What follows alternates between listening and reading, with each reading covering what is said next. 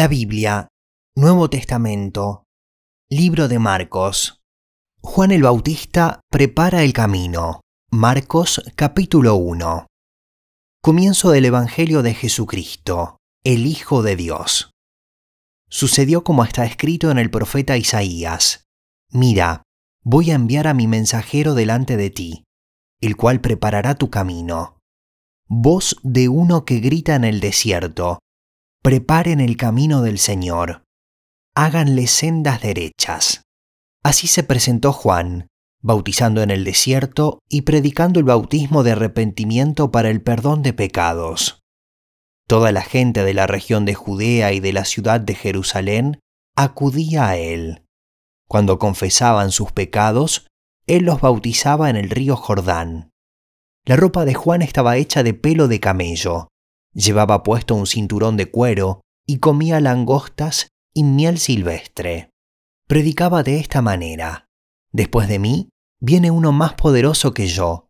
Ni siquiera merezco agacharme para desatar la correa de sus sandalias. Yo los he bautizado a ustedes con agua, pero Él los bautizará con el Espíritu Santo. Bautismo y tentación de Jesús. En esos días llegó Jesús desde Nazaret de Galilea y fue bautizado por Juan en el Jordán. Enseguida, al subir del agua, Jesús vio que el cielo se abría y que el Espíritu bajaba sobre él como una paloma. También se oyó una voz del cielo que decía, Tú eres mi Hijo amado, estoy muy complacido contigo. Enseguida, el Espíritu lo impulsó a ir al desierto, y allí fue tentado por Satanás durante cuarenta días. Estaba entre las fieras, y los ángeles le servían. Llamamiento de los primeros discípulos. Después de que encarcelaron a Juan, Jesús se fue a Galilea a anunciar las buenas nuevas de Dios. Se ha cumplido el tiempo, decía. El reino de Dios está cerca.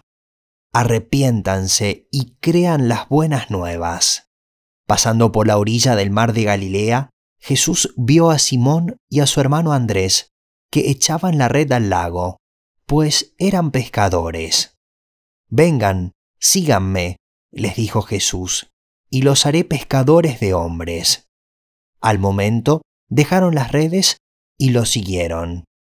Un poco más adelante vio a Jacobo y a su hermano Juan, hijos de Zebedeo, que estaban en su barca, remendando las redes. Enseguida los llamó, y ellos, dejando a su padre Zebedeo en la barca con los jornaleros, se fueron con Jesús.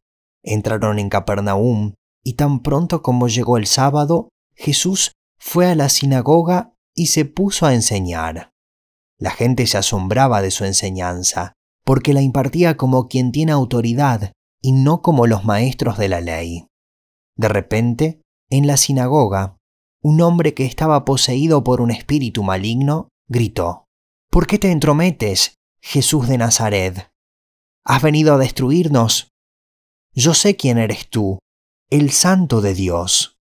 Cállate, lo reprendió Jesús, sal de ese hombre. Entonces el espíritu maligno sacudió al hombre violentamente y salió de él, dando un alarido. Todos se quedaron tan asustados que se preguntaban unos a otros, ¿qué es esto? Una enseñanza nueva, pues lo hace con autoridad. Les da órdenes incluso a los espíritus malignos y le obedecen. Como resultado, su fama se extendió rápidamente por toda la región de Galilea.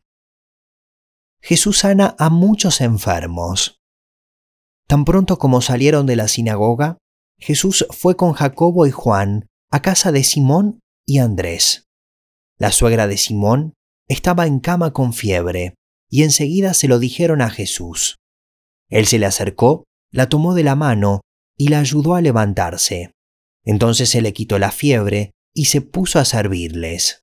Al atardecer, cuando ya se ponía el sol, la gente le llevó a Jesús todos los enfermos y endemoniados, de manera que la población entera se estaba congregando a la puerta.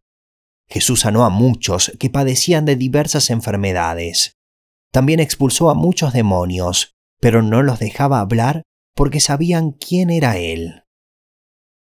Jesús ora en un lugar solitario. Muy de madrugada, cuando todavía estaba oscuro, Jesús se levantó, salió de la casa y se fue a un lugar solitario, donde se puso a orar. Simón y sus compañeros salieron a buscarlo. Por fin lo encontraron y le dijeron, Todo el mundo te busca. Vámonos de aquí, respondió Jesús, a otras aldeas cercanas donde también pueda predicar. Para esto he venido. Así que recorrió toda Galilea, predicando en las sinagogas y expulsando demonios. Jesús sana a un leproso.